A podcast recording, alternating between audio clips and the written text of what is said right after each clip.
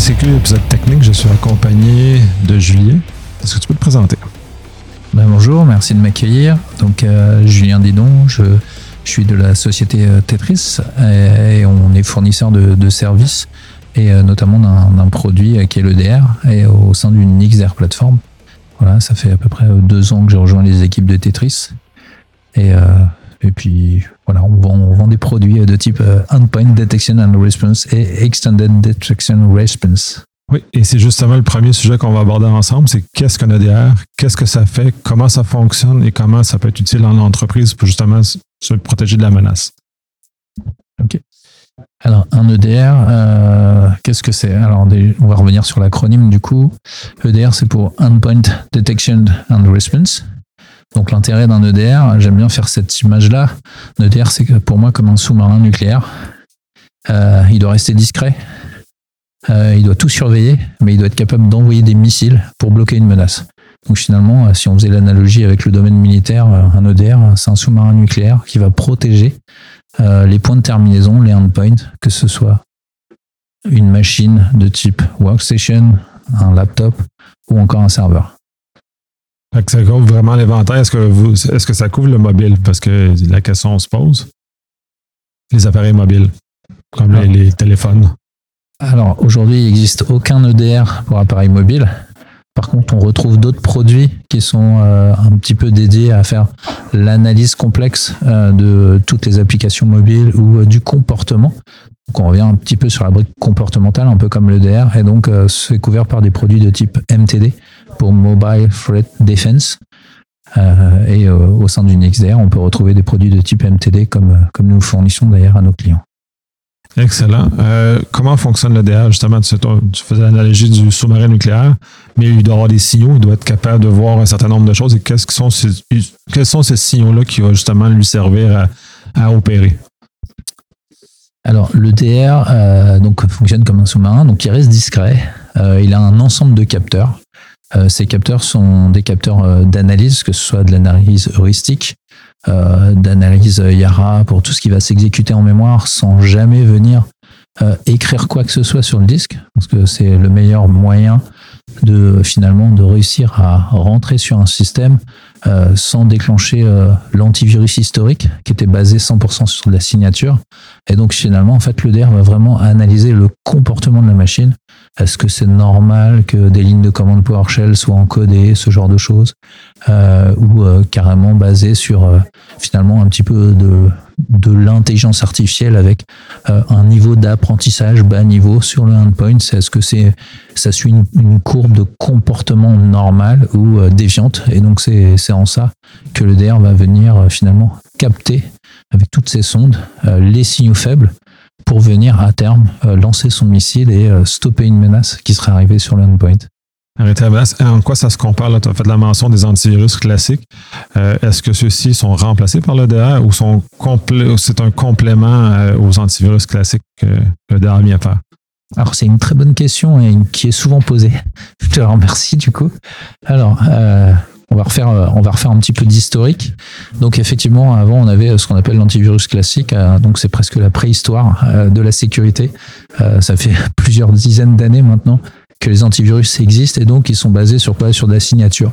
Et donc au fur et à mesure des années, ces bases de signature grossissent parce qu'on a tous les jours des nouvelles menaces qui apparaissent et donc euh, les moteurs antivirus grossissent avec ces nouveaux scénarios de menaces et ils embarquent une énorme base de signature qui grossit tous les jours avec euh, plusieurs centaines de milliers de, de nouveaux IOC de signature euh, qui, qui font grossir ces bases tous les jours alors que le DR lui vient extrêmement léger. Il ne se base pas du tout sur la signature.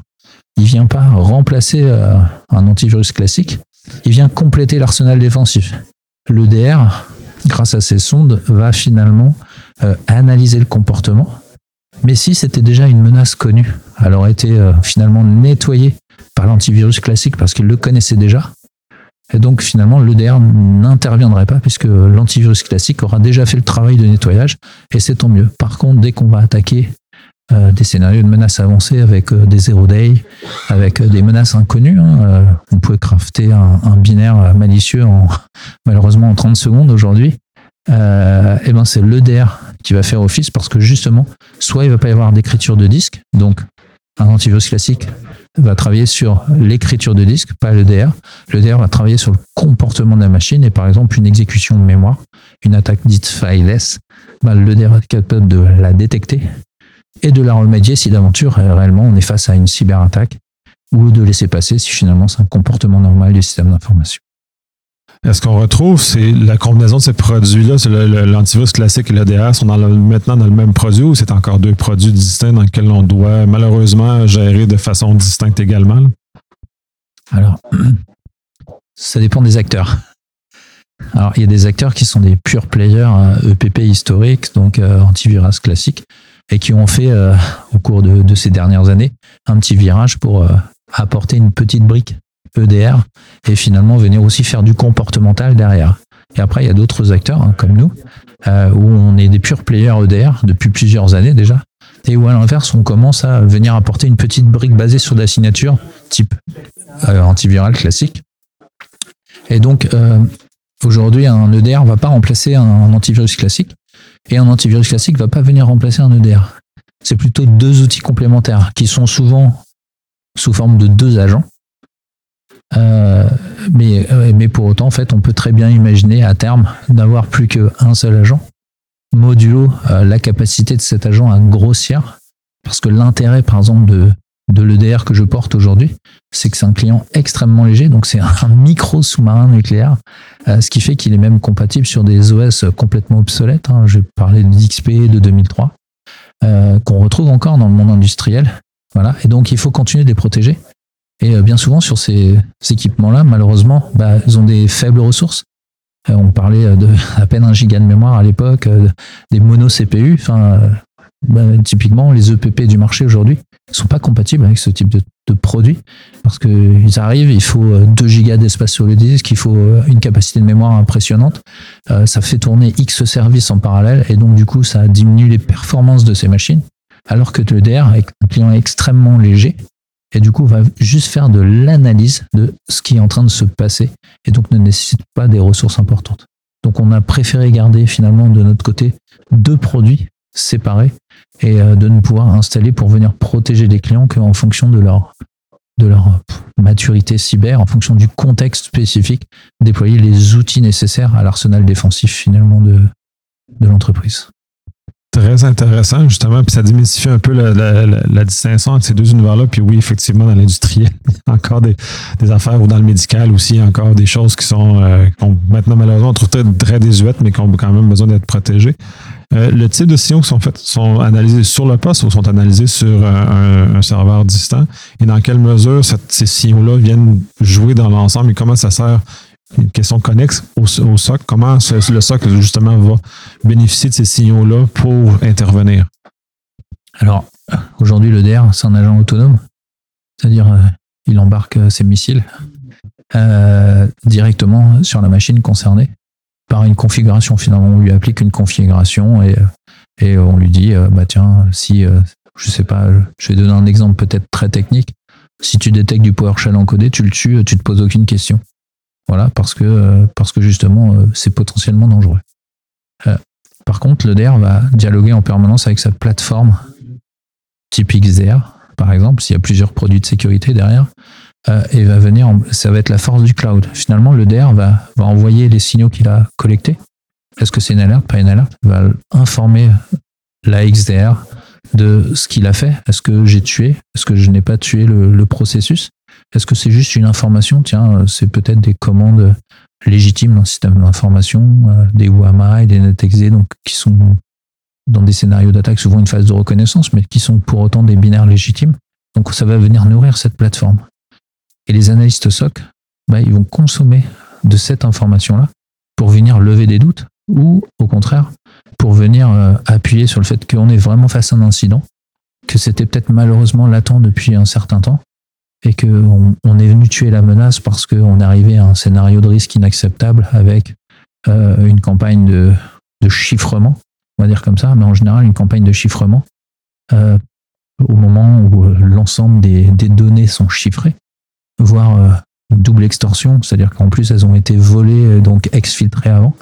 Bah, au moment où on va chiffrer l'ensemble de ces machines, malheureusement, la menace se sera déployée sur l'ensemble déjà du système d'information. Et donc, euh, au même instant, au même moment, toutes les machines s'arrêtent de fonctionner. Et c'est là qu'on se rend compte qu'on était face à une cyberattaque.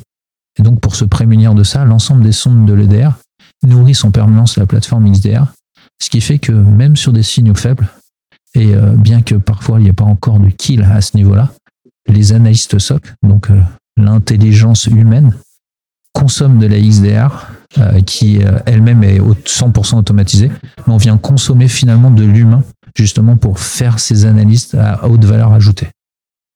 Justement, tu mentionnes XDR. En quoi le XDR se distingue de l'EDR seul? En quoi il interagit? C'est quoi dans, le paysage du SOC dans ce cas-ci? Ces deux outils-là collaborent ensemble pour arriver à une meilleure, meilleure sécurité?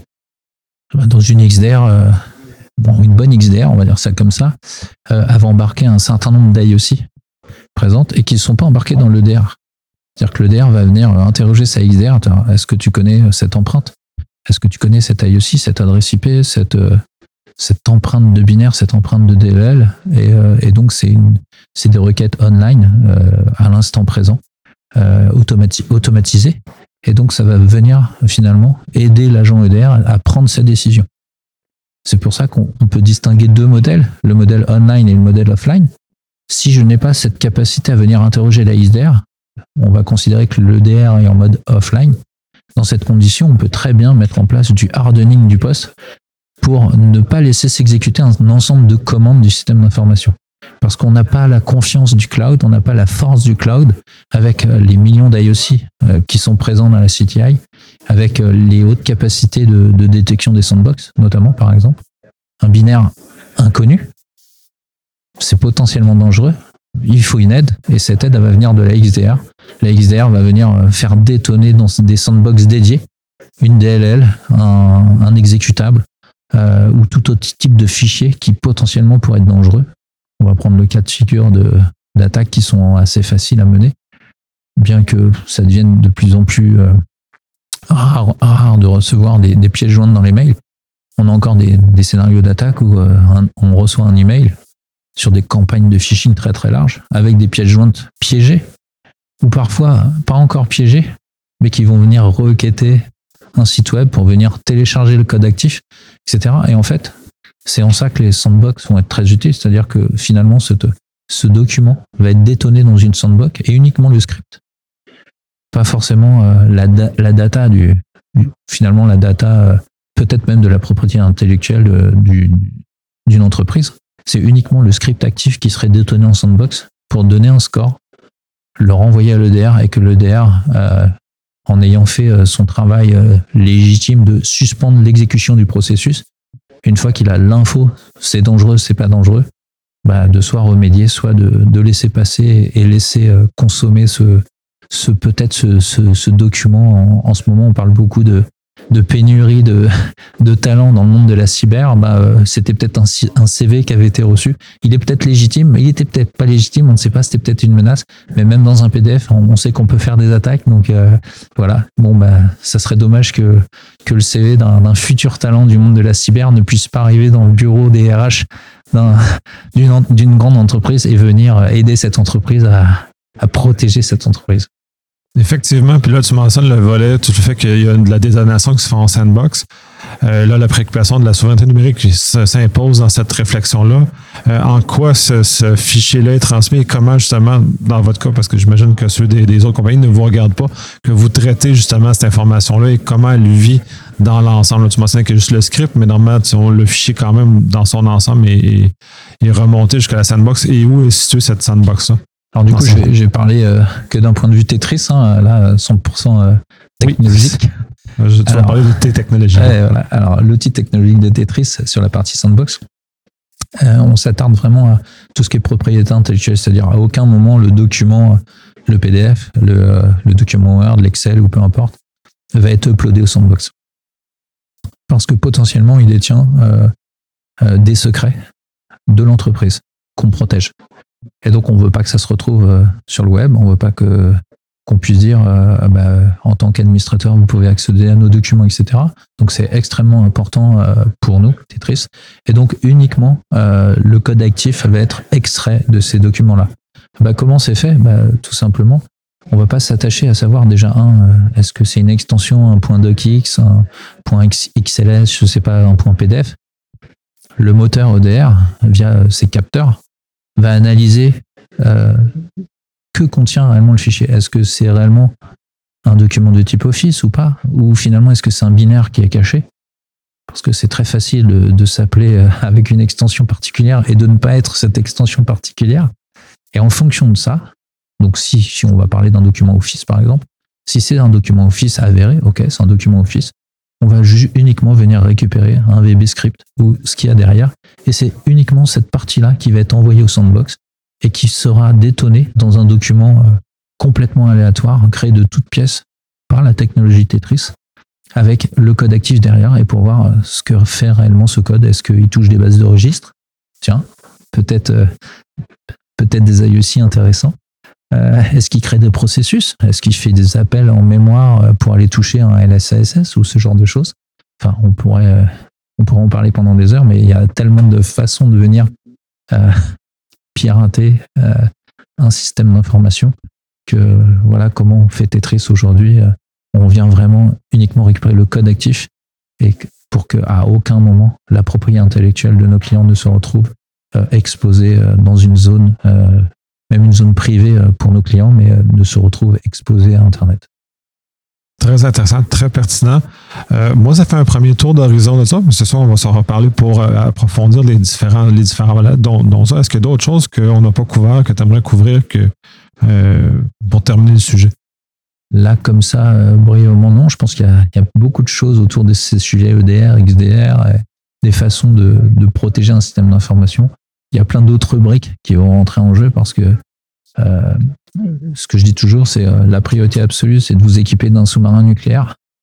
parce que c'est la première ligne de défense finalement sur un système d'information, les endpoints, parce que malheureusement, il faut protéger le système d'information de l'action humaine on va toujours essayer de faire euh, en sorte que l'humain, qui ait les accès légitimes au système d'information, clique, mène une action pour nous, nous en tant qu'attaquants, on va dire ça comme ça, euh, pour pouvoir pénétrer le système d'information.